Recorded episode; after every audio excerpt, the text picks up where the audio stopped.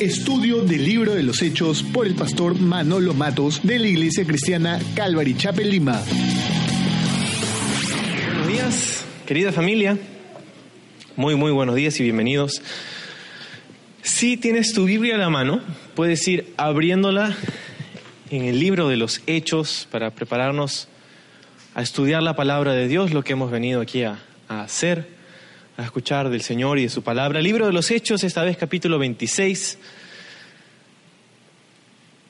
Y vamos a orar y empezar este tiempo en la palabra del Señor juntos. Señor, queremos venir delante de ti esta mañana en el nombre de Jesús. Señor, sabiendo de que tú tienes una palabra para nosotros. Sabiendo de que cada vez que abrimos este libro, tu palabra, Señor, sabemos, tú nos deseas hablar. Y aquí estamos reunidos, tu pueblo, para pedirte que nos llenes de tu Espíritu Santo, para pedirte que des, nos des ese mensaje que necesitamos oír esta mañana. Señor, queremos encomendarte este tiempo, abrirte las puertas de nuestro corazón, de nuestra mente, de nuestra atención. Señor, queremos encomendarte nuestro tiempo juntos. Que seas el centro de nuestra atención esta mañana, Señor. Queremos poner nuestros ojos en ti. Queremos escuchar de ti esta mañana. Usa tu palabra para los propósitos para la cual la has enviado, Señor. Y oramos en el precioso nombre de tu Hijo Jesús. Amén. Amén. Libro de los Hechos, capítulo 26. Y Pablo, hemos estado siguiendo en nuestra historia a través del libro de los Hechos, se va a encontrar en un lugar en el que va a tener que presentar una defensa Ahora, lo que hacemos es leer la Biblia y si no tienes una Biblia esta mañana, lo que tienes que hacer solamente es levantar tu mano para que uno de nuestros hermanos ambos lados del auditorio puedan poner una Biblia en tus manos para que puedas ver con tus propios ojos y no escuchar solamente lo que yo digo, eh, lo que dice este libro, la palabra de Dios. Entonces, si todavía no tienes una Biblia, mantén tu mano levantada hasta que uno de nuestros hermanos pueda acercarse y poner una Biblia en tus manos. Y para la próxima trae tu propia Biblia. no, está bien. entonces Pablo, Pablo aquí ante reyes. Sí, Pablo está ahora delante de un rey al que nosotros hemos conocido la semana pasada, pero quiero recordarte la razón por la que Pablo está aquí. Recordarte la razón por la que Pablo está ahora delante de un rey, porque no está delante de un rey para solamente conversar con él, sino que de hecho hemos conocido está en cautividad, ha estado preso por dos años en un arresto domiciliario en Cesarea por parte del ejército romano. Ha estado allí cautivo, preso. ¿Por qué? Porque él tuvo la carga en su corazón de compartir un mensaje especial, el mensaje del Evangelio. Tuvo en su corazón el compartir acerca de Jesús. Y verás, una cosa tras otra llevó a que Pablo ahora esté en esta prisión, en este arresto, no porque sea Pablo un criminal, como encontraremos ahora. Y de hecho ya hemos visto que juicio tras juicio Pablo era encontrado inocente, sin embargo nadie tomaba la decisión de librarlo. Pablo va a probar ser inocente una vez más esta mañana, pero va a estar ahora compartiendo algo muy importante y quiero decirte desde ya que no vamos a terminar el capítulo 26 esta semana, porque hay tanto aquí. Pero ciertamente comenzamos a ver hacia el final de nuestro estudio, hacia el final de nuestro estudio en el libro de los Hechos, que las cosas van tomando vuelo, van tomando velocidad. Hemos ya pasado más de un año estudiando este libro, desde el capítulo 1, versículo 1 hasta donde nos encontramos ahora, más de un año. y hemos visto sin ningún apuro lo que Dios dice en este libro de los Hechos es lo que hacemos. Estudiamos versículo por versículo, capítulo por capítulo y el Señor nos va hablando a través de eso. Ahora, hacia el final, ya estamos en los últimos tres capítulos y vamos a ver cómo la historia, ya hemos visto comenzando hace un par de semanas, cómo va tomando velocidad hacia el final del libro. Pero esta vez se encuentra Pablo aquí delante de un gobernador, delante de un rey, delante de un procurador, delante de personas importantes. Y para que recuerdes conmigo, retrocede tan solo unos versículos del capítulo 25 y esta vez versículo 23, donde dice, al otro día, viniendo Agripa y Berenice con mucha pompa y entrando en la audiencia con los tribunos y principales hombres de la ciudad, fue por mandato de Festo traído Pablo. Entonces Festo dijo, Rey Agripa, y todos los varones que estáis aquí juntos con nosotros, aquí tenéis a este hombre respecto del cual toda la multitud de los judíos me ha mandado, demandado en Jerusalén y aquí, dando voces que no debe vivir más. Pero yo, hallando que ninguna cosa digna de muerte ha hecho, y como él mismo apeló a Augusto, he determinado enviarle a él.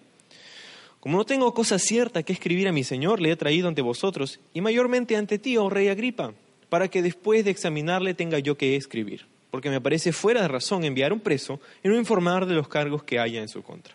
Entonces eso es lo que nos ha llevado a encontrar a Pablo aquí. Pablo está en una audiencia. Esto no es necesariamente un juicio, pero es una audiencia. Pablo va a ser escuchado por este rey Agripa. Ahora, si no estuviste con nosotros la semana pasada, quiero presentarte a Agripa. Porque Agripa, su nombre, Agripa II. No Agripa II, Agripa II. Segundo, su padre Agripa I. Primero. Pero su árbol genealógico, sus padres, sus tíos, sus abuelos, sus bisabuelos, él es parte de una dinastía, la dinastía herodiana. Su nombre, Herodes Agripa II. Y para que haya un poco menos de confusión en nosotros, debemos saber que Herodes es un título, no es un nombre propio. Así como César es un título y no un nombre propio, César se le decía al emperador. ¿Y de dónde sale la palabra César? De la ensalada. César. No. César, el nombre de este emperador Julio César, ¿qué significa César? En latín significa velludo, peludo. Y algunos piensan que porque significa eso, César debía tener una melena de cabello interesante. Algunos otros historiadores piensan que dado al sentido del humor de los romanos, posiblemente César era pelado, era calvo, o estaba perdiendo el pelo.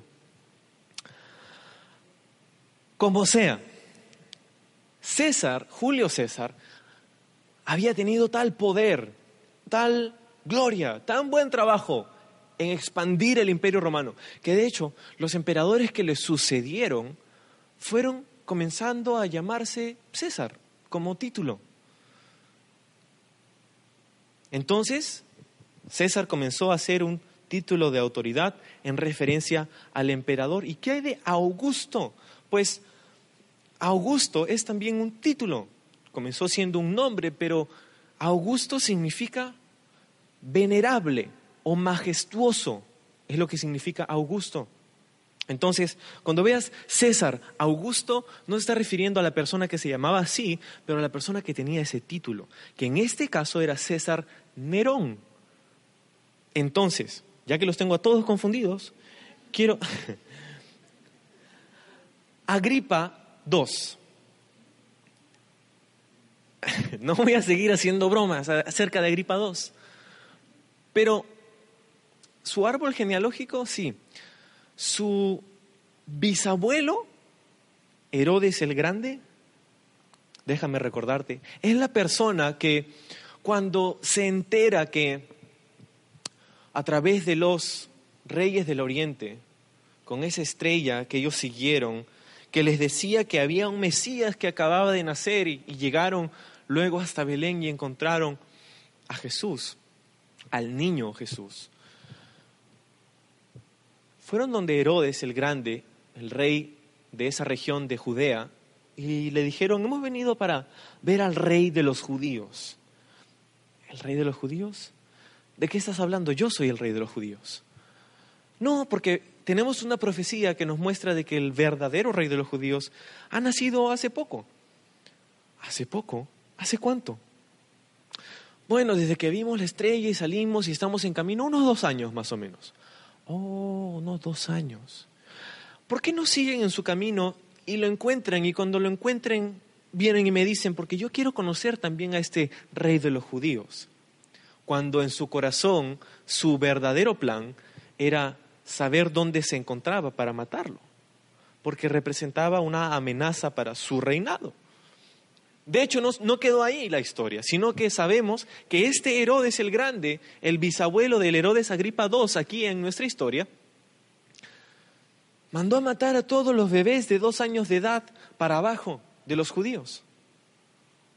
Porque este rey de los judíos no puede ser otro sino un usurpador.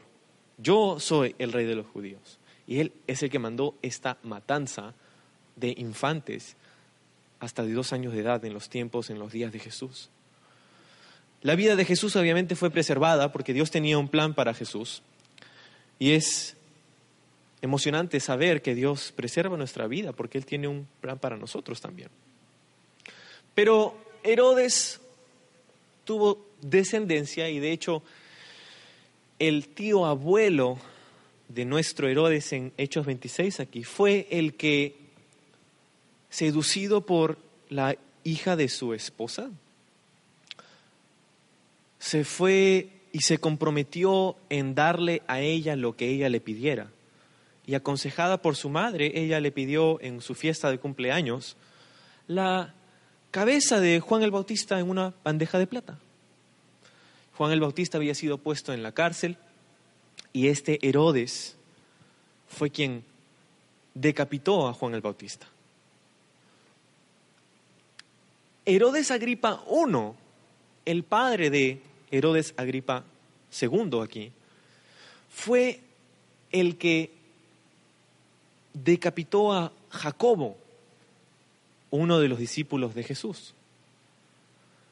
Fue el mismo que, hablando con la multitud, el sol brillaba de tal manera y reflejaba su luz a través de él que la gente se maravilló y pensó que era una visión y dijeron, voz de Dios y no de hombres.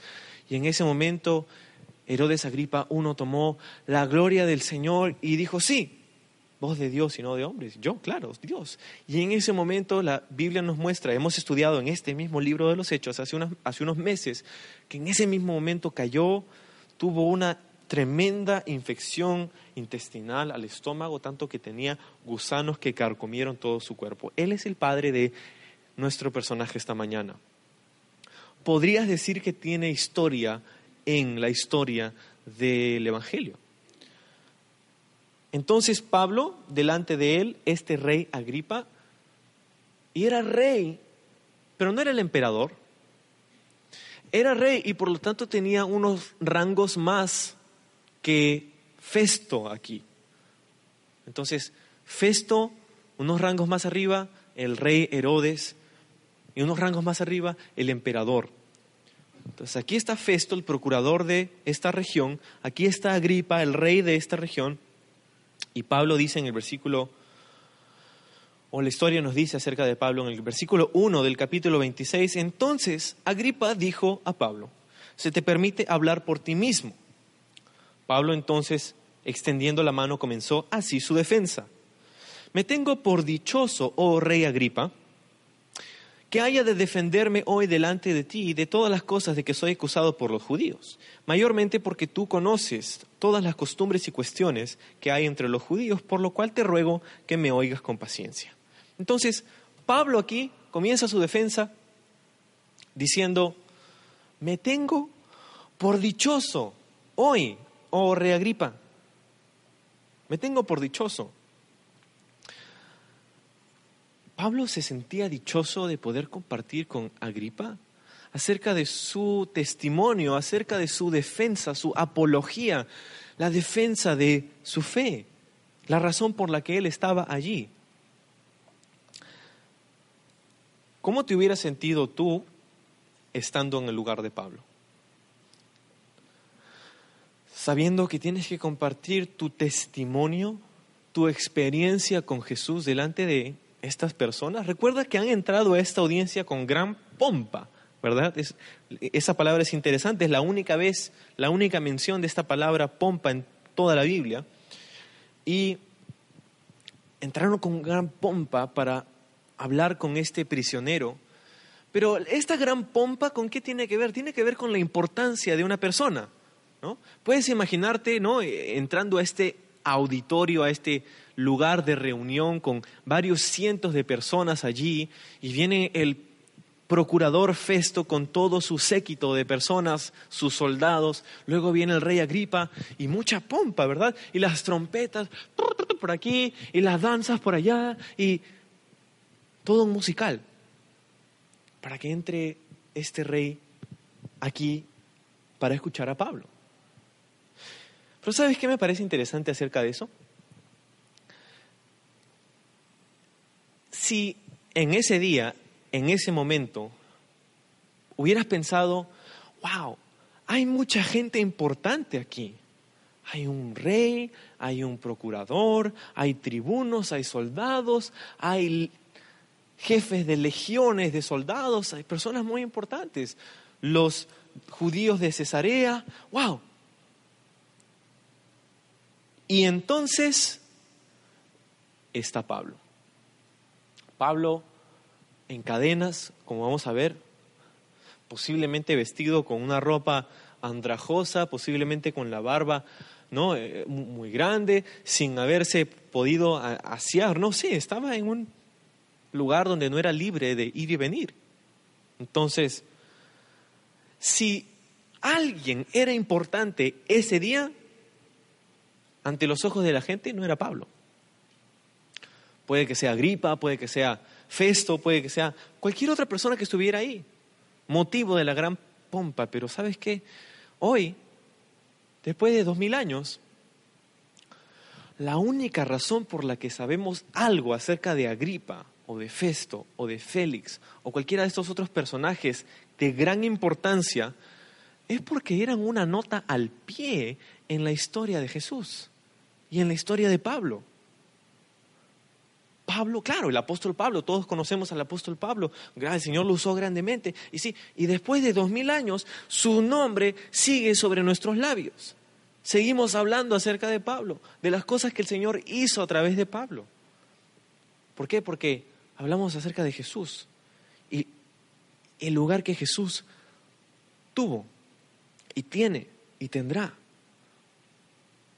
Verás, después de dos mil años, aquellos que se consideraban importantes, o aquellos a los quienes, a quienes la gente consideraba importante, pues en realidad, si no fuera por Jesús y por Pablo, nosotros no sabríamos absolutamente nada de ellos. Tenemos que, tenemos que entrar a, Wikipedia para saber quiénes son Agripa y Festo y... Pero Pablo, todo el mundo conoce a Pablo ahora el gran apóstol Pablo, Jesús, el Salvador del mundo, Dios hecho carne, todo el mundo conoce a Jesús. Entonces, ¿qué nos dice esto? Nos dice de que lo que el mundo considera importante, en realidad muchas veces no lo es. Porque después de dos mil años, aquellos que pensaron que iban a ser recordados por su gran pompa, solo son recordados porque fueron parte de la historia de Jesús. Eso nos dice a nosotros que, oh, cuántas veces nos hallamos buscando lo que el mundo piensa que es importante, la gran pompa en nuestra vida. Y buscamos posición, buscamos estatus, buscamos riquezas, buscamos todas estas cosas. Y no que estas cosas en sí sean malas, pero cuando pasamos nuestra vida buscando esas cosas, pensando que son importantes, pon las cosas en perspectiva dos mil años después.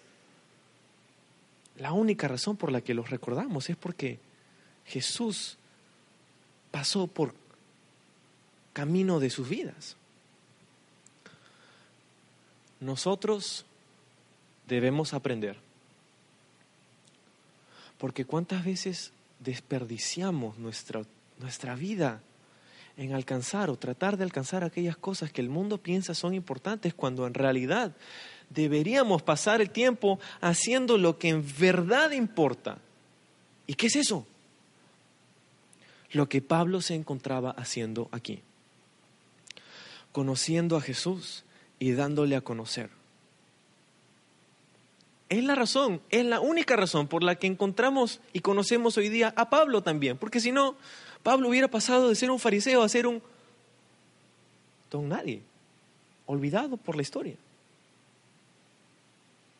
Pero porque Pablo conoció a Jesús y lo dio a conocer, nosotros lo recordamos hoy, siglos y siglos después. ¿Estás haciendo lo importante? ¿Estás haciendo lo que el mundo cree que es importante? ¿Para qué? No perdamos nuestro tiempo, nuestro valioso tiempo, tratando de conseguir algo que verdaderamente no perdura. Invirtamos más bien nuestro tiempo en aquello que verdaderamente importa. Lo que estamos haciendo esta mañana. Buscándole, conociéndole, dándole a conocer. Entonces aquí Pablo dice, me tengo por dichoso. Tú quizá o yo hubiéramos dicho, me tengo por nervioso, me tengo por temeroso de compartir mi testimonio contigo, oh rey Agripa.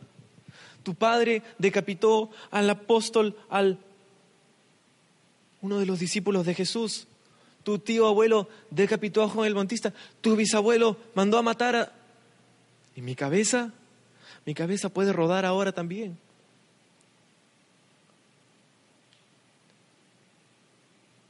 Pero Pablo no dijo eso, Pablo dijo, me siento dichoso, me siento alegre, en otras palabras. Me siento feliz de compartir mi testimonio contigo. ¡Wow! Pablo no dijo, me siento temeroso, me siento nervioso, aunque de repente lo estaba, pero dijo, me siento feliz. Me siento feliz. Pablo tampoco dijo, espera un momento, un momento, un momento, por favor.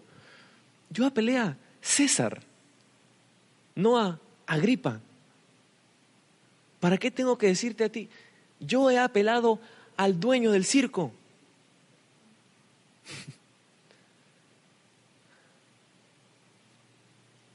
Porque verás, Pablo no desperdiciaba las oportunidades que el Señor le daba de darle a conocer. A veces pasamos tiempo esperando el momento preciso. Señor, cuando tenga tiempo. Señor, cuando las cosas sucedan como yo quiero. Señor, cuando esté cómodo. Cuando tenga un momento sobrenatural y la persona me dice, oye, ¿cómo vamos al cielo? ¿Puedes explicarme? Y estamos esperando eso en nuestra mente para compartir acerca de Jesús. Pablo no dijo, yo he apelado a César. Pablo dijo, me siento dichoso de compartir contigo.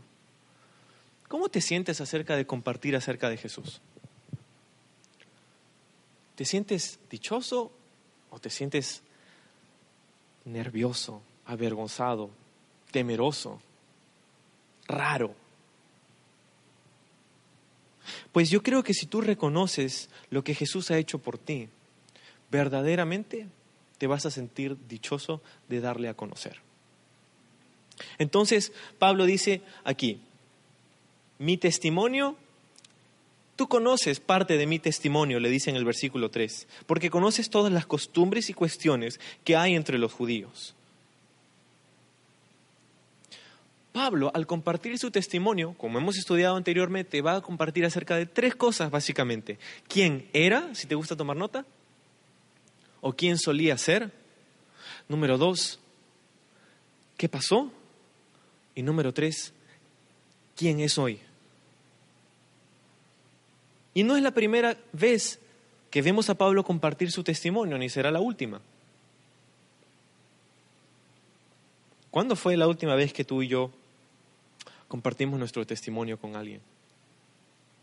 ¿Nuestro testimonio? ¿Y qué? ¿De qué estás hablando? Testimonio. ¿Qué es eso? Testimonio es el relato de tu experiencia con algo o alguien. Es tu testimonio, el relato de tu experiencia, de tu vivencia. Y en este caso estamos hablando de un testimonio acerca de Jesús. Entonces es nuestro relato de nuestra experiencia o vivencia, vivencia con Jesús. Y yo creo que cada uno de nosotros aquí tenemos un testimonio. Tú tienes un testimonio. Espero que lo tengas. Espero que hayas tenido una experiencia con Jesús.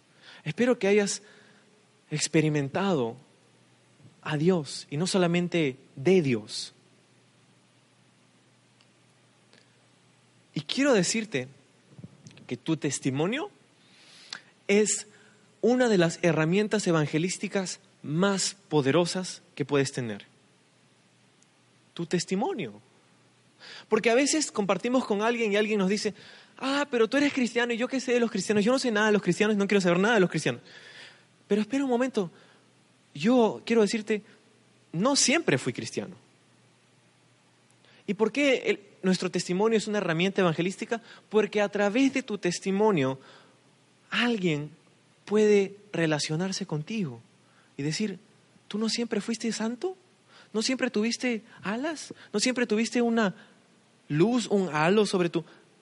no. De hecho, déjame decirte quién era. Y eso es lo que dice Pablo aquí. Versículo 4.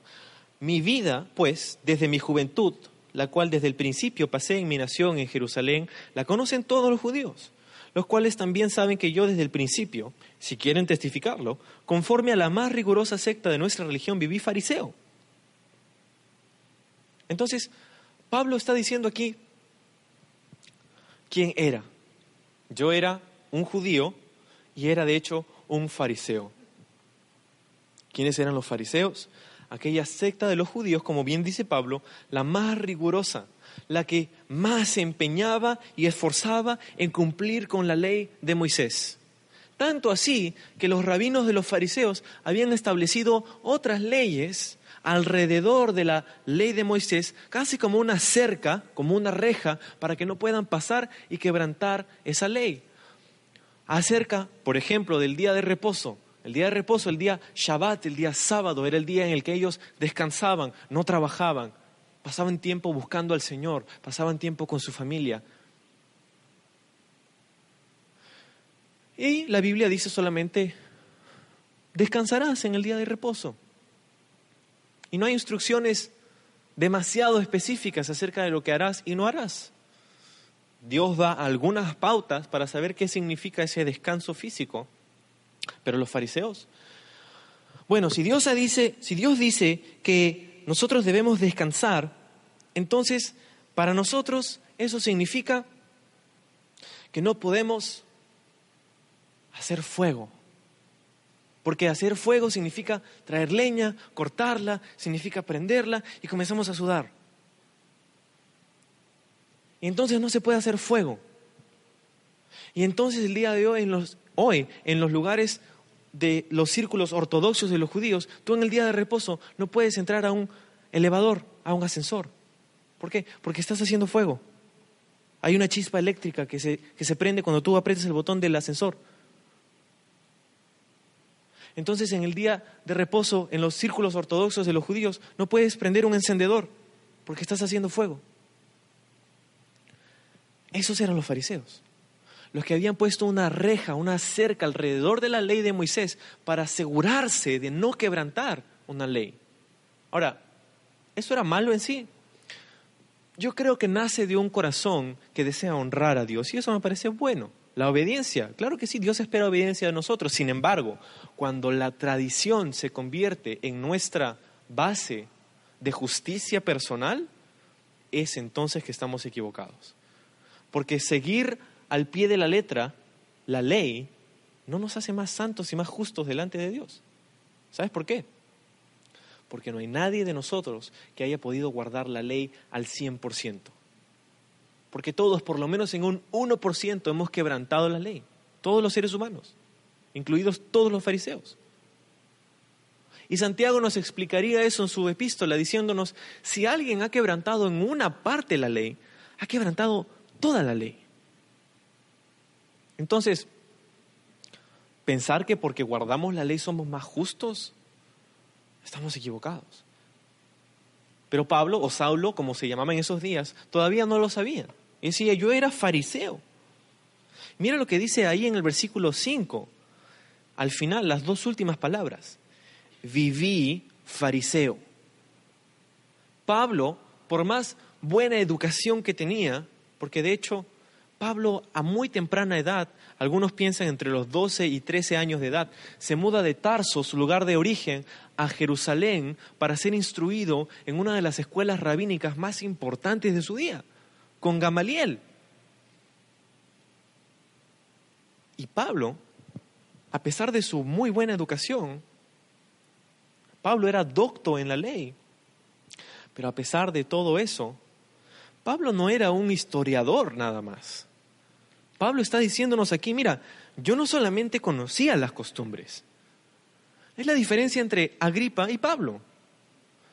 Herodes conocía las costumbres, era un experto en las costumbres de los judíos. Pero Pablo iba más allá, porque Pablo se sometía rigurosamente a ellas. Él no solamente las conocía, él las vivía. Entonces, Pablo dice en el versículo 5 también, todos me conocen. Si alguien quiere testificar, cualquiera de los judíos podría decir que es cierto lo que estoy diciendo. ¿Sabías que Pablo era un hombre reconocido en el judaísmo? Porque Pablo decía en otro lugar, yo soy hebreo de hebreos, conforme a la carne. Soy del linaje escogido de Israel, soy de la tribu de Benjamín, conforme a la ley fariseo, conforme a celo perseguidor de la iglesia. Y cuenta su testimonio ahí en la epístola a los filipenses, pero en otro lugar nos dice, yo aventajaba a muchos de mi nación. Pablo era reconocido. Y aquí está diciéndolo. Mis acusadores conocen mi vida. Y eso nos dice dos cosas. Porque Pablo está diciendo, hay evidencia, número uno, de que yo estoy en lo correcto, que no estoy mintiendo. Y número dos, el hecho de que me conocen a nosotros nos dice lo amenazados que se sentían los judíos por el testimonio de Pablo, porque querían matarlo por su testimonio. Imagínate, una persona prominente en el judaísmo de un día para otro es cristiano. De un día para otro cambió de ser perseguidor de los cristianos a ser uno de ellos. Eso sería una gran influencia ante todo el judaísmo y no, no, no, no, no lo podemos permitir. Tenemos que matar a este hombre. Entonces eso nos habla a favor de Pablo. Entonces, versículo 6. Ahora, por la esperanza de la promesa que hizo Dios a nuestros padres, soy llamado a juicio, promesa cuyo cumplimiento esperan los que han de alcanzar nuestras doce, que han de alcanzar nuestras doce tribus, sirviendo constantemente a Dios de día y de noche. Por esta esperanza, oh rey Agripa, soy acusado por los judíos. ¿Qué? ¿Se juzga entre vosotros cosa increíble que Dios resucite a los muertos? Pausa un momento ahí. Pablo dice,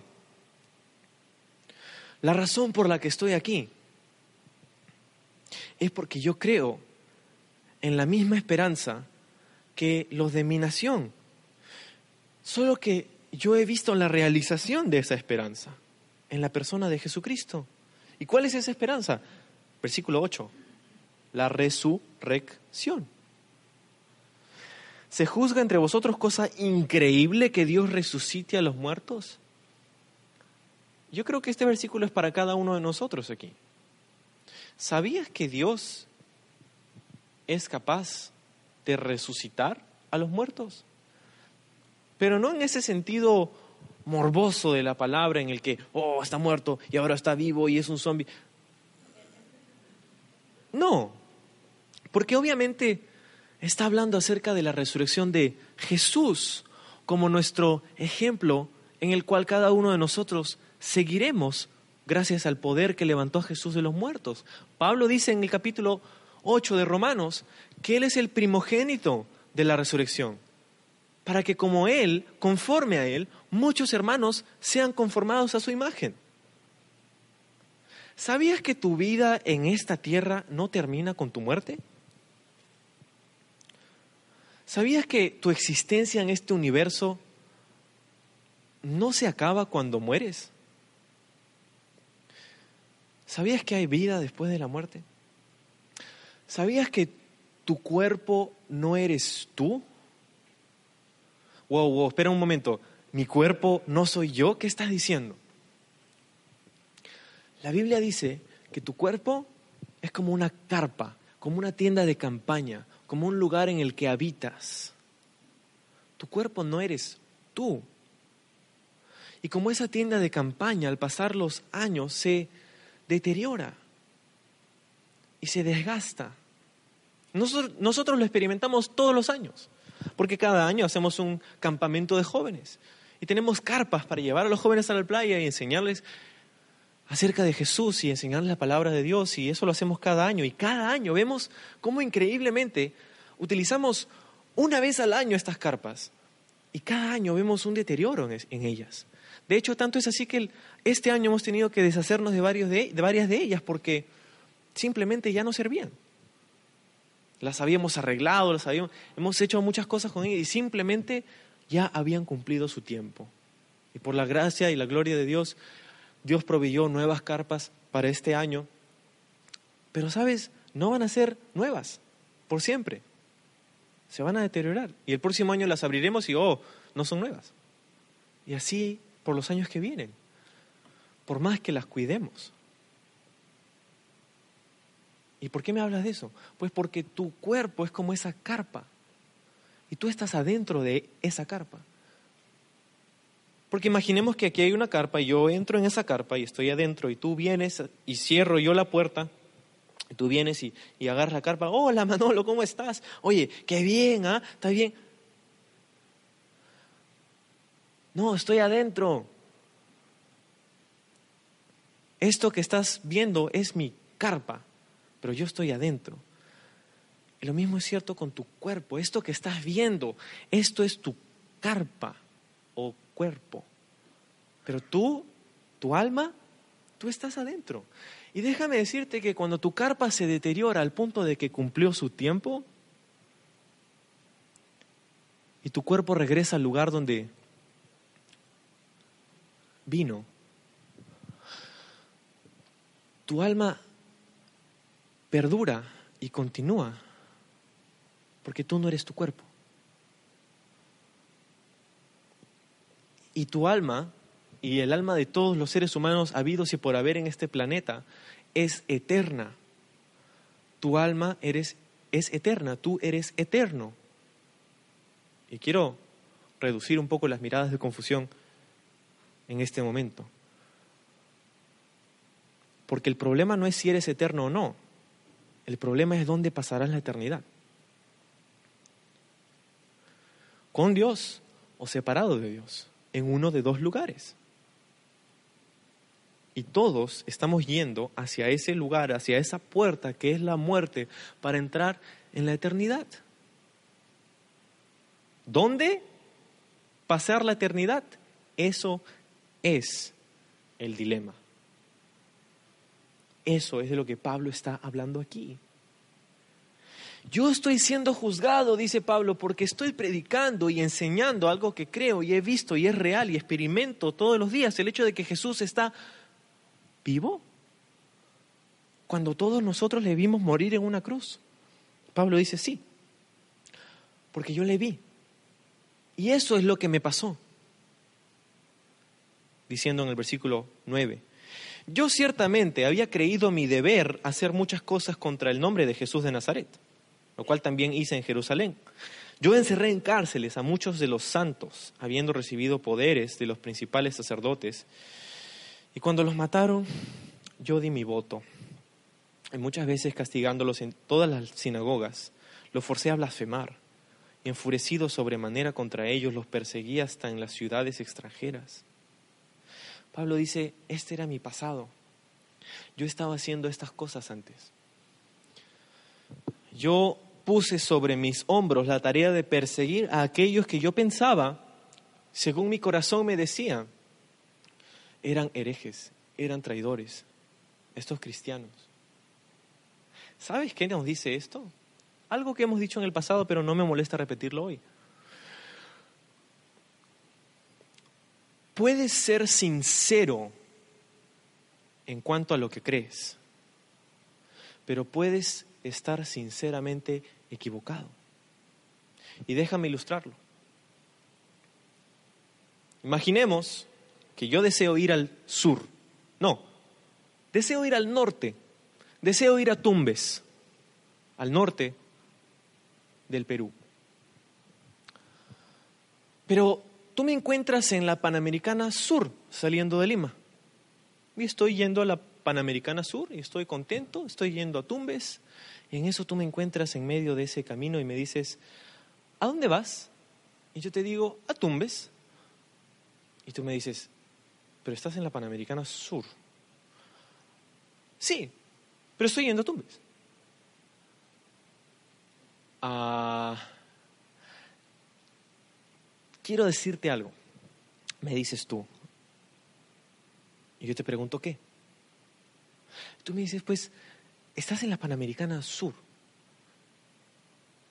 Y jamás vas a llegar a Tumbes en la Panamericana Sur.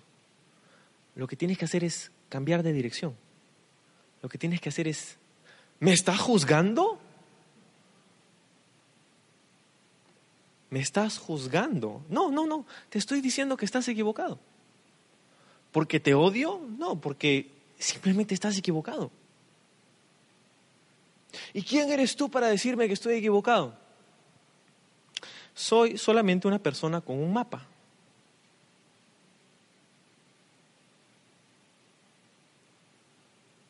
Pero tristemente muchas veces esa es la reacción.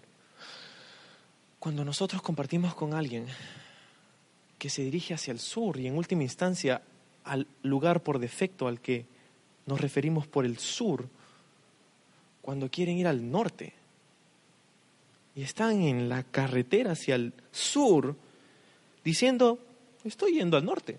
Y tú vienes y le dices, en todo el amor de Cristo le dices, estás equivocado.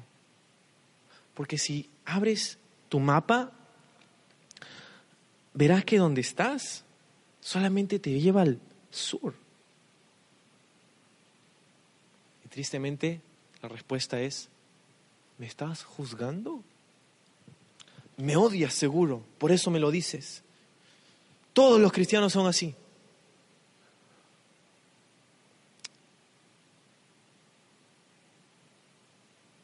Eso es exactamente lo que sucede con Pablo. Él está equivocado está sinceramente equivocado, porque lo que su corazón le dijo simplemente no era cierto. Y sabes, hoy día escuchamos constantemente, sigue a tu corazón, deja que tu corazón te guíe, sigue las corazonadas que sientes. ¿Sabes lo que dice Dios acerca de tu corazón? Acompáñame. Jeremías 17. Jeremías capítulo 17 es uno de esos libros extensos en el Antiguo Testamento, después de Isaías. Jeremías 17 y versículos 9 y 10. Jeremías 17, 9. Dios dice, engañoso es el corazón, más que todas las cosas, y perverso. ¿Quién lo conocerá? Yo Jehová, que escudriño la mente, que pruebo el corazón para dar a cada uno según su camino, según el fruto de sus obras. Dios se pregunta y se responde. El corazón es engañoso sobre todas las cosas y perverso. ¿Y sabes qué es lo peor? Que a veces ni tú lo sabes. ¿Quién lo conocerá? Y se responde diciendo, yo, Jehová, ¿Por qué? Porque yo examino la mente, yo pruebo el corazón, porque yo veo en el camino en el que estás y veo el destino al que llegarás en ese camino. Y por eso, cuando escuchas el consejo de alguien que te dice, sigue tu corazón, debes recordar que de acuerdo a la perspectiva de Dios, lo que te dice tu corazón y lo que te dice Dios pueden ser dos cosas completamente diferentes. Porque si deseas seguir tu corazón y estás esperando una señal en tu corazón de algo que es verdadero y que te dé testimonio de algo que necesitas creer acerca de Dios, pues quiero decirte que de repente te vas a encontrar siendo mormón. ¿Por qué? Ay, ya vas a comenzar a atacar a los mormones, seguro. No, pero a decirte que ese es el testimonio de la gran mayoría de mormones, que sintieron un calor en su corazón, que les dio testimonio de lo que se enseña en el mormonismo y eso es verdad porque mi corazón, yo lo siento en mi corazón.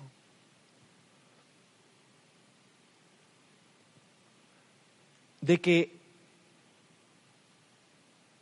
un ángel, Moroni, se le presentó a José Smith y le dijo, aquí hay unas tablas escritas en un egipcio reformado, un idioma que nadie más puede leer, pero tú, José, lo vas a poder leer porque yo te voy a dar unos lentes especiales. Y el ángel le da sus lentes especiales a José Smith y con esos lentes especiales pudo descifrar lo que dice esas tablas que nadie más puede leer porque no se encuentran en ningún lado en el mundo.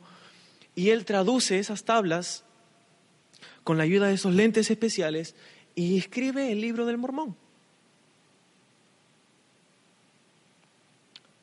en el cual aparece la historia de Jesús, un Jesús que no se quedó en el Medio Oriente, sino un Jesús que vino a las Américas y que estuvo compartiendo con los indios norte y centroamericanos, con una civilización llamada los Nevi'i, que tuvieron peleas y guerras en lugares geográficos indescriptibles en un mapa actual,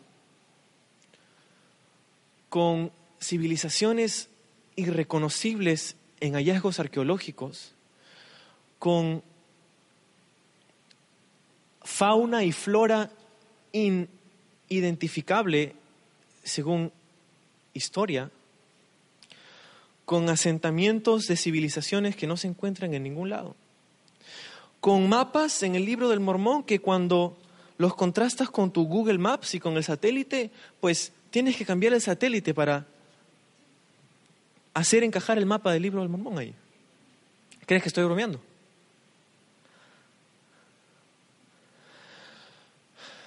Es más, si tú tienes, y espero que no tengas, pero si ves en algún momento un, libro del mormón, conforme con, los otros dos libros que son sus libros sagrados, aparte de la Biblia, todo libro del mormón, dice el libro del mormón, y en títulos, en subtítulo dice el otro testamento de Jesucristo. En todas las copias del libro del mormón dice eso. El otro testamento, testamento es otra palabra para evangelio. El otro evangelio de Jesucristo. Sí, verás, es que yo sentí en mi corazón que eso es cierto. Pues, ¿qué dice la Biblia al respecto? Un libro muchísimo más antiguo y muchísimo más confiable. Acompáñame. Gálatas capítulo 1, Nuevo Testamento. Gálatas capítulo 1. Pablo dice, versículos 6 en adelante, Gálatas 1, 6, estoy maravillado de que tan pronto os hayáis alejado del que os llamó por la gracia de Cristo para seguir un evangelio diferente o, si quieres poner ahí, otro testamento. Siete, no que haya otro, sino que hay algunos que os perturban y quieren pervertir el Evangelio de Cristo. No sabía que Pablo dijo eso.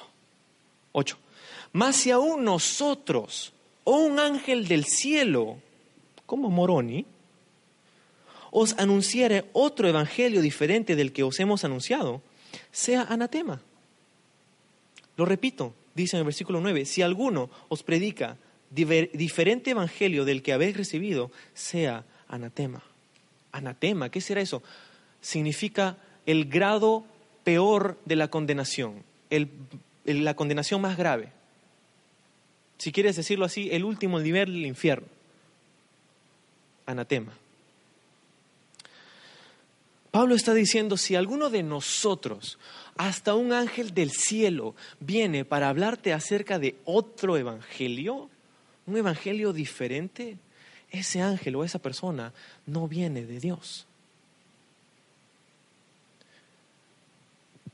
Pero, ¿cómo te gusta atacar a las otras religiones, no?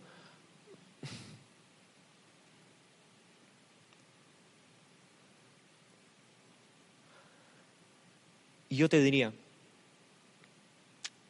si crees que existe un diablo, Satanás, si crees como la Biblia enseña que Satanás existe, ¿tú crees que la manera en cómo él va a distraer a aquellos que de otra manera recibirían la vida eterna, ¿tú crees que Satanás es tan ingenuo como para vestirse de rojo, tener dos cuernos, una cola y un trinche? Y aparecérsele a todo el mundo diciendo, yo soy Satanás y quiero engañarte.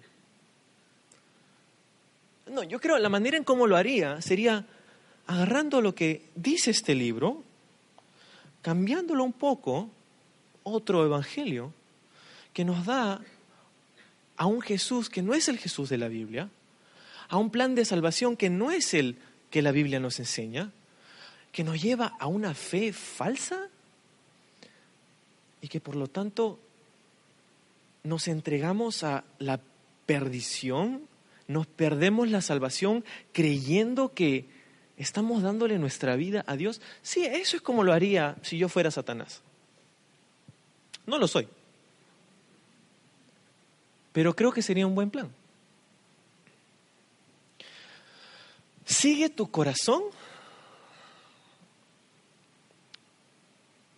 No, yo creo que si tú piensas conforme a la perspectiva de Dios, a la conclusión a la que llegarás es que no tienes que seguir a tu corazón. Ya establecimos que tu corazón es perverso, es engañoso.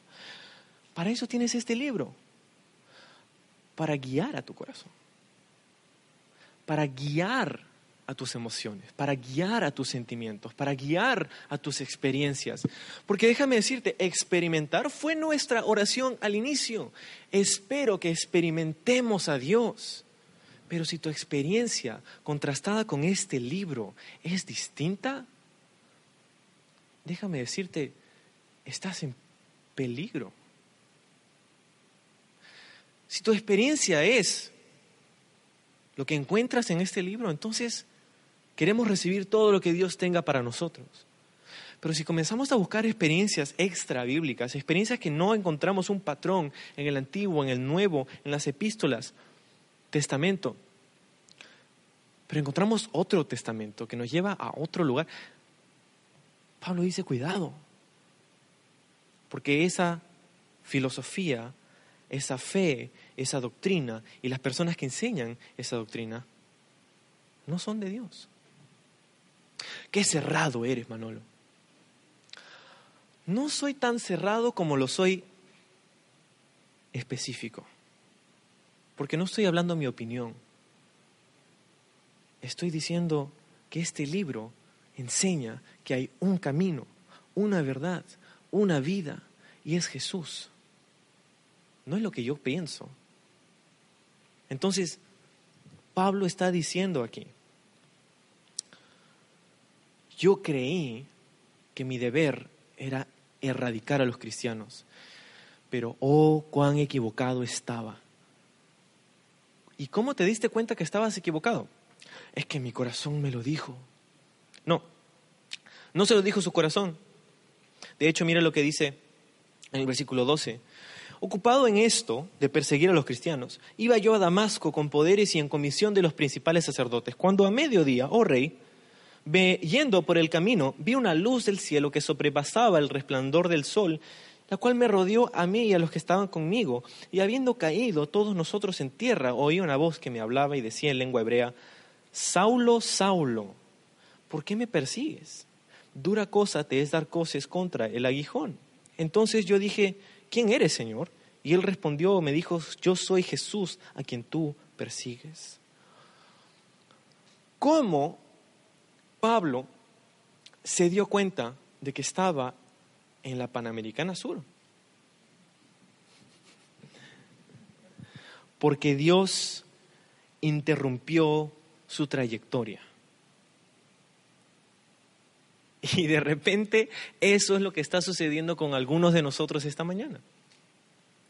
Estabas dirigiéndote hacia el sur cuando Dios esta mañana está interrumpiendo tu trayectoria.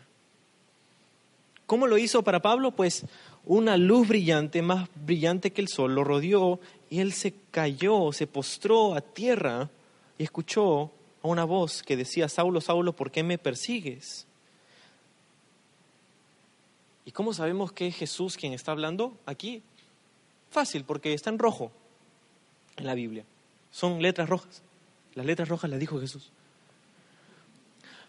No, pero porque Jesús dijo, yo soy Jesús a quien tú persigues.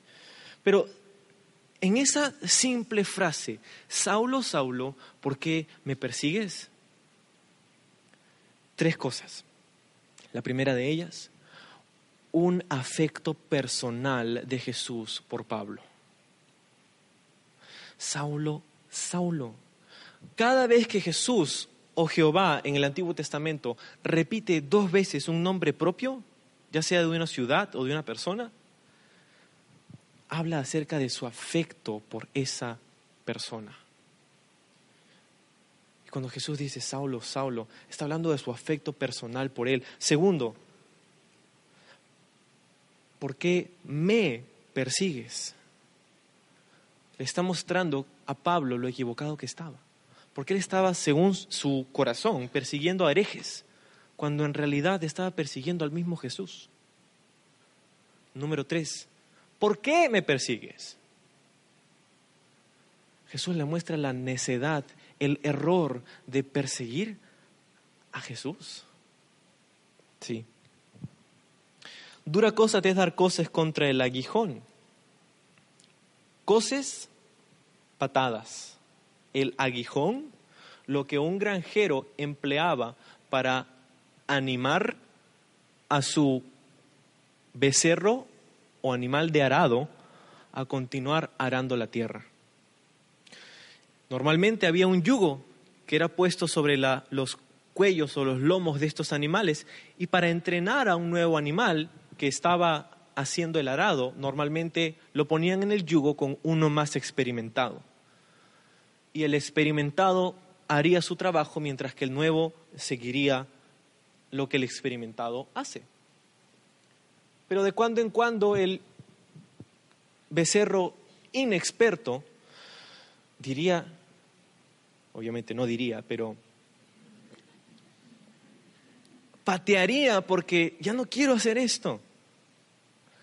Patearía hacia atrás y, guiaría al becerro experto fuera del camino y fuera de su trabajo y el granjero que tenía el arado atrás y siendo guiando el, arado, siendo arrastrado por los dos becerros, tendría un palo largo donde habrían puntas como de lápices en la parte superior y lo tendría conectado al arado.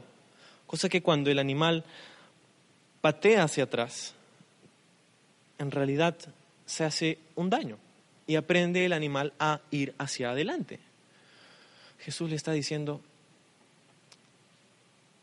¿no te das cuenta que te estás haciendo daño? Y es en esencia lo que Jesús nos dice a cada uno de nosotros acerca del pecado. ¿No te das cuenta lo destructivo que es el pecado en tu vida? Ponte a pensar en los, y quiero decir esto con mucho tacto, porque muchos de nosotros de repente tenemos una situación como esta. Ponte a pensar en todos los hogares destruidos. Ponte a pensar en todas las madres solteras. Ponte a pensar en todos los padres que crecieron sin sus papás o sin su mamá, en todos los huérfanos. Ponte a pensar en el daño que eso hizo a la sociedad, a la cultura. Ponte a pensar en todo el daño que el pecado ha hecho en una sola área. No tenemos tiempo para pensar en todas las áreas en las cuales el pecado ha traído sufrimiento a nuestra vida, pero en esta área, en la familia. Ponte a pensar en cuántos abortos a causa del pecado. Dios le dice a Pablo, ¿no te das cuenta que te hace daño?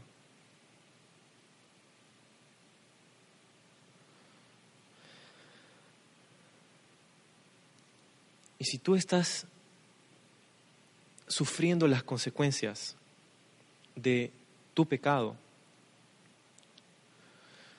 Dios quiere decirte, primero, date cuenta de lo destructivo que es. Y segundo, versículo 15, necesitas conocer quién te está diciendo estas cosas. ¿Quién eres, Señor? Y el Señor dijo, yo soy Jesús, a quien tú persigues. Primero, darte cuenta de lo destructivo que es el pecado. Segundo, reconocer a tu Salvador, Jesús. Y tercero, versículo 16, pero levántate y ponte sobre tus pies, porque para esto he aparecido para ti a ti, para ponerte por ministro y testigo de las cosas que has visto y de aquellas en las que me apareceré a ti, librándote de tu pueblo y de los gentiles a quienes ahora te envío, para que abras sus ojos, para que se conviertan de las tinieblas a la luz y de la potestad de Satanás a Dios, y para que reciban por la fe que es en mí perdón de pecados y herencia entre los santificados. Date cuenta de lo destructivo del pecado, reconoce a tu Salvador ponte de pie. ¿Qué significa ponte de pie en este caso? Significa deja aquello que te está destruyendo. Porque yo diría, Dios, tengo un plan para ti. Verás, Jesús, Dios, nunca nos humilla para dejarnos postrados en la tierra. Pablo vio la gloria de Jesús y no tuvo más que postrarse y humillarse delante de Jesús. Pero Jesús le dijo, ponte de pie. Yo no quiero que te quedes postrado ahí. No quiero que te quedes en la tierra. No quiero que te quedes humillado. Jesús nunca nos humilla para dejarnos humillados. Jesús nos muestra el error de nuestro camino para levantarnos y sacarnos de allí. Y si tú te sientes confrontado esta mañana por eso, quiero decirte, Dios no te confronta para hacerte sentir mal nada más. Te conforta para sacarte de aquello que te hace daño, el pecado. Para esta razón, dice Jesús, para que seas ministro y testigo. Y en esas dos palabras tenemos el mandato de Jesús para cada uno de nosotros, sus hijos, sus discípulos.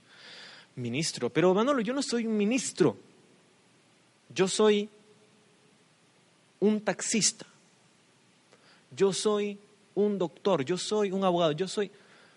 Sí, sí, eres todas esas cosas, pero eres un ministro. Porque ministro no significa nada más y nada menos que siervo. ¿Te das cuenta? Siervo nada más. No es la persona que se pone aquí detrás del púlpito con su corbata, ese es el ministro. No. Ministro significa nada más siervo. Y eso es lo que somos llamados a hacer. Servir a Jesús, servir a nuestro amo, porque estamos agradecidos con Él, porque reconocemos que tiene una tarea para nosotros. ¿Sirves a Jesús? O te sirves a ti mismo? ¿Lo que estás haciendo en tu vida es para tu gloria o para la gloria del que te salvó? ¿La motivación de tu corazón es recibir una recompensa terrenal a los ojos del hombre? ¿O de agradar a aquel que te amó y dio su vida por ti? ¿Sirves a Jesús? Si no lo estás haciendo, déjame gentilmente recordarte y exhortarte que somos todos llamados a servir a Jesús en diferentes capacidades. Y si no lo estás haciendo, piénsalo. ¿Cómo? Pues la segunda palabra es testigo. Testigo. Dijimos que un testimonio era qué? Era la, el relato de tu experiencia. Cuando hablamos de Jesús estamos diciendo que Dios quiere que tú emplees tu testimonio, que abras la boca, que compartas con otras personas, que no esperes el momento perfecto, que simplemente seas un testigo de la obra que Él ha hecho en tu vida. ¿Lo estás haciendo? ¿Para qué? Versículo 18, para que abras sus ojos. Abras sus ojos. ¿Por qué necesitamos abrir nuestros ojos? Porque muchas veces, yo creo, todos de nosotros en algún momento hemos caminado a ciegas. ¿Y cómo se ve eso? Justamente eso, no se ve.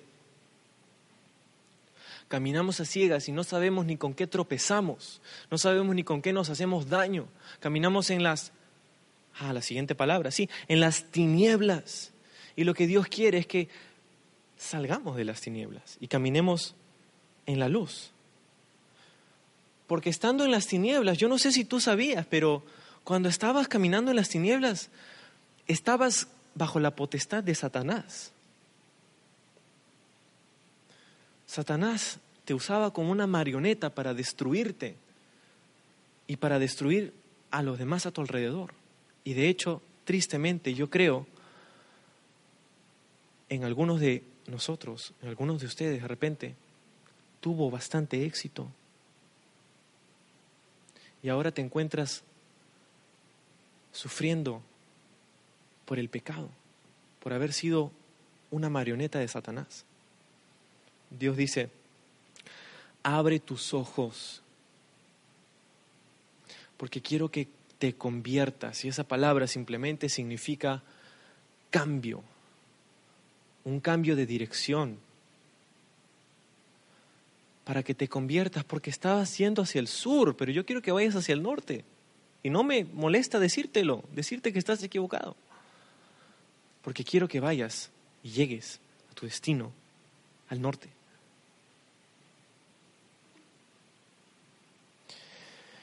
Pero Jesús no solamente nos dice eso, sino que Jesús nos dice que Él tiene algo para nosotros. Verás, Jesús no te pide lo imposible, Jesús hace lo imposible para que te sea posible.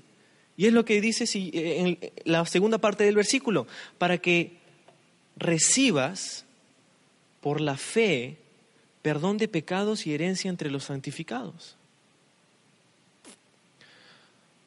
Tu vida es transformada de noche a día en ese contraste cuando reconoces que tus pecados han sido perdonados. De hecho, cuando alguien te perdona una ofensa, una falla, una falta, wow, ¿cómo te sientes con esa persona? Yo sé que te ofendí, yo sé que te fallé y me perdonas. Wow, gracias. Y te hace ser agradecido para con esa persona. No, más bien perdóname tú a mí porque, sí, perdón. Pero cuando sabes que tus pecados son perdonados por Dios, wow, eso es una esfera completamente diferente, ¿verdad? Cuando reconoces que tus ofensas han sido perdonadas por Él. Tu pecado pasado, el de ayer, tu pecado presente, el de hoy, tu pecado futuro, el de mañana. Todo el pecado en singular ha sido perdonado, limpiado, lavado, quitado en la cruz de Jesús tus pecados perdonados. Abre los ojos. Porque Dios quiere darte ese perdón. Y no solamente eso, sino dice, quiere darte una herencia entre los santificados, una herencia. Una herencia. Es algo que recibimos como parte de un testamento. ¿Quieres saber cuál es tu herencia? Lee tu testamento. ¿Y qué dice en el testamento? Dice que tu herencia es, como dice el Salmo, mi porción, la porción de mi herencia, eres tú, oh Jehová. Él es nuestra herencia, nuestra tierra prometida, Él es, esa comunión con Él, esa intimidad con Él que podemos tener, Él es nuestra herencia. Y para esa herencia no tienes que esperar a llegar al cielo, para esa herencia la puedes recibir ahora, hoy, y disfrutar hoy. Pero observa que dice una herencia entre los santificados. Jesús nos está diciendo aquí, esto es como yo describo a mis hijos. Han sido perdonados, han sido convertidos de las tinieblas a la luz, de la potestad de Satanás a mi potestad, y han recibido una herencia entre los santificados. Jesús está diciendo, la manera en cómo quiero que disfrutes de esta herencia es en una comunidad de creyentes. La manera en cómo yo quiero que recibas y participes de esta herencia es entre los santificados. ¿Ves aquí la relación entre este grupo?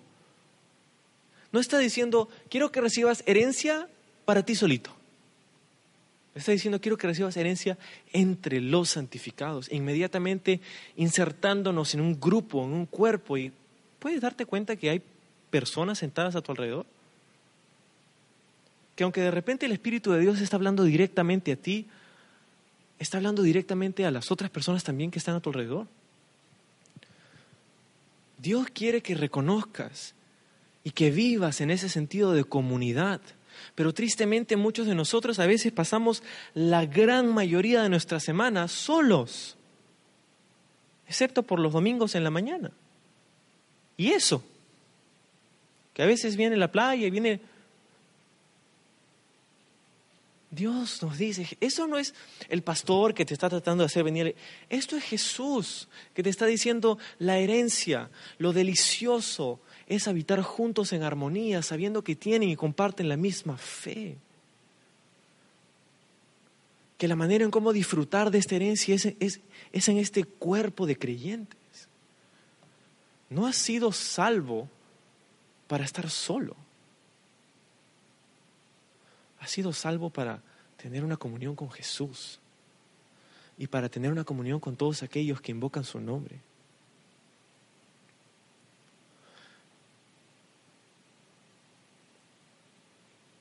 Congrégate, ven, una vez a la semana. La razón por la que a veces no sentimos como una familia es porque no pasamos el tiempo juntos suficientemente como para que se sienta como una familia. Porque venimos y nos vamos. Y cuando nos dicen salúdense, ¿para quién va a saludar si no conozca a nadie? Ese es el problema. Jesús nos dice, hay un grupo de personas a tu alrededor con los que yo te estoy identificando. Ah, sí, yo creo en Jesús y yo amo a Cristo, pero no me hables de los cristianos. ¿Te das cuenta que Juan dice, no puedes decir yo amo a Dios cuando odias a tus hermanos? Porque si no amas al que está al frente tuyo, ¿cómo puedes amar al que no ves? ¿Cómo nos hablamos los unos a los otros? ¿Cómo nos hablamos los unos de los otros? ¿Cómo nos comportamos cuando estamos juntos? Estamos aquí para... ¿Para qué? Juntos. Jesús nos lo dice, para disfrutar de la herencia que tenemos. Y una palabra práctica acerca de la herencia, porque hay algunos de ustedes que tienen propiedades, tienen terrenos, tienen cosas que en algún momento deseas pasar a tu familia. Quiero decirte, hay una de las cosas, hay una de las cosas que destruyen y crean gran, gran, gran, grandes problemas en una familia. ¿Y sabes qué es? Es la herencia porque te pasaste la vida trabajando para conseguir esa casita, esa propiedad, eso. Y cuando tú ya no estás, esa herencia destruye relaciones. No es que es tu culpa, pero es que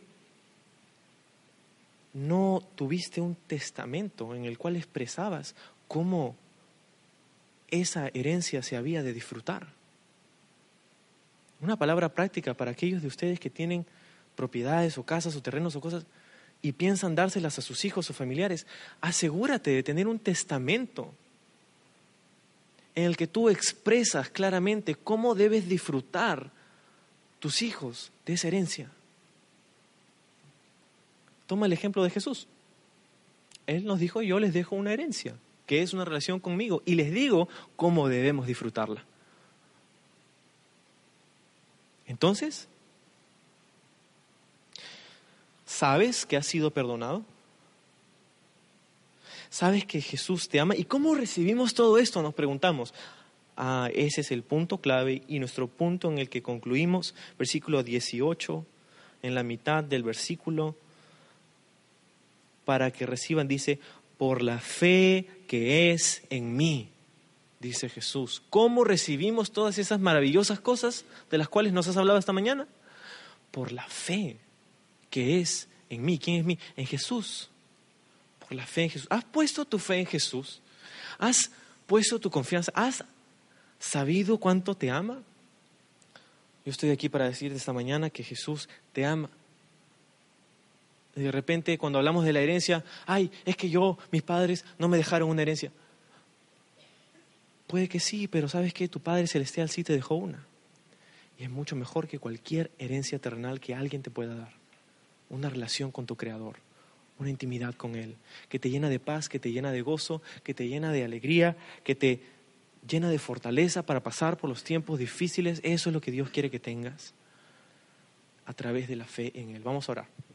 Señor, gracias en esta mañana por habernos hablado y dado tu palabra, Señor, porque sabemos que nos has dado una herencia, Señor, y queremos recibirla. Y sabemos que no se trata de nuestras buenas obras, pero se trata de tu buena obra. Gracias, Jesús, por haber muerto en una cruz por nuestros pecados. Gracias, Jesús, por habernos hecho conocer el error de nuestro camino.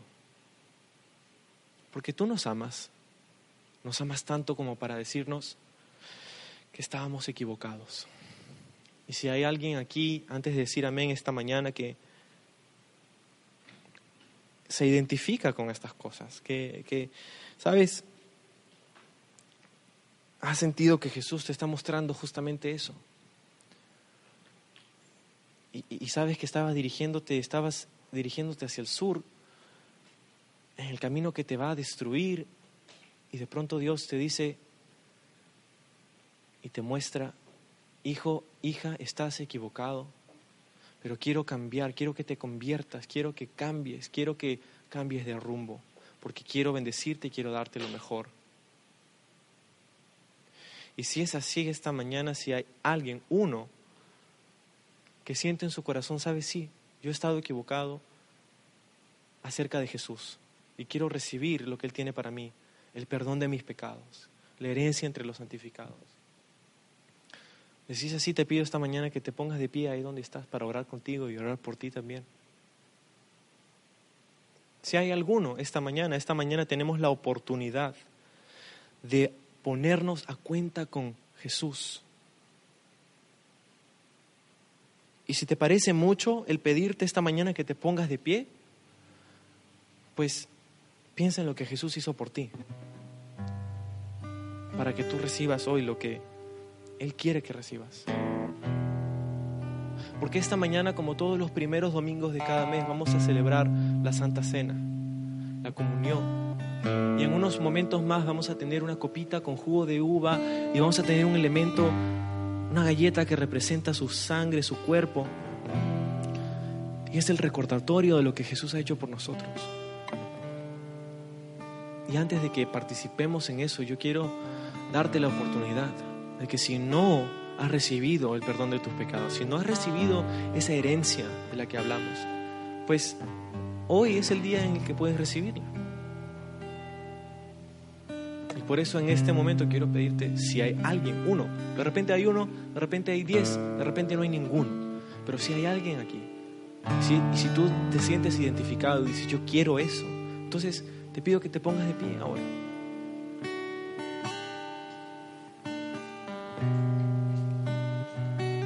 Quiero recibir eso.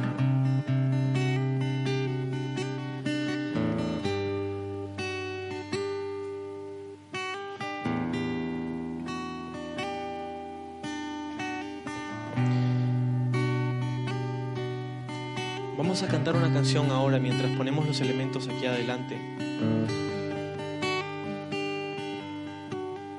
Y si tú deseas recibir eso de lo que hemos hablado ahora, quiero que te pongas de pie. Si estás arriba, si estás abajo, Dios te bendiga. Porque lo que vamos a hacer esta mañana es recordar su sacrificio. Queremos hacerlo como algo genuino, como algo real, porque lo es. El amor de Dios por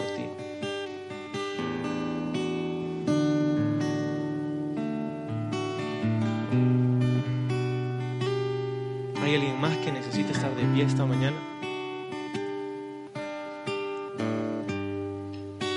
Dice, sí, yo sé que tengo que estar de pie, pero estoy luchando. ¿Sabes por qué estás luchando? Porque hay una pelea, una batalla espiritual entre la tiniebla y la luz. Entre la potestad de Satanás y la potestad de Dios. Y tú te sientes como que tengo que estar de pie, pero quiero estar sentado y quiero estar de pie, pero tengo que estar esa batalla.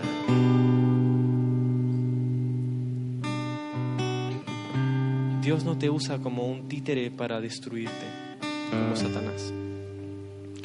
Dios te usa como un instrumento de honra para bendecirte.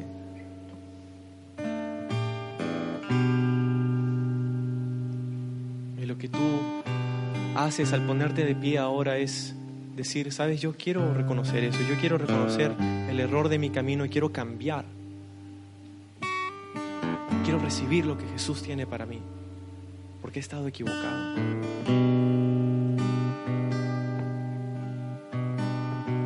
Y el ponerte de pie no te hace salvo, pero la fe en tu corazón, en el sacrificio de Jesús y el arrepentimiento de tus pecados, eso te hace salvo.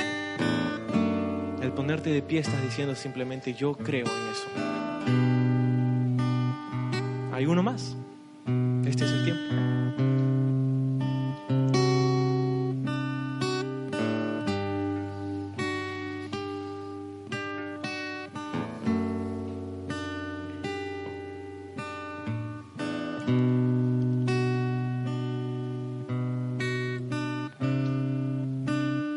Iglesia, vamos a orar con las personas que están de pie y luego ustedes quiero que me acompañen en una oración también, aquellos que están de pie en este momento. Pero vamos a orar.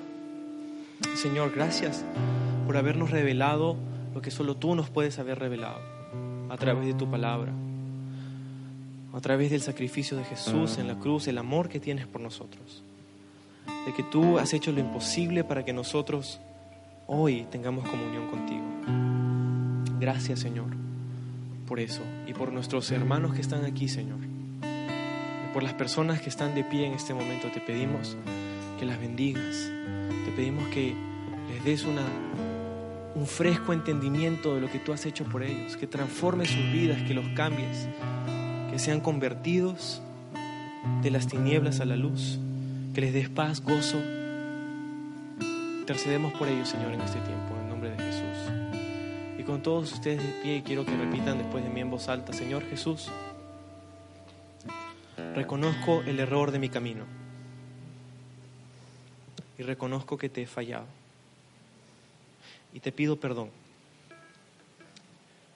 Me arrepiento de mi pecado.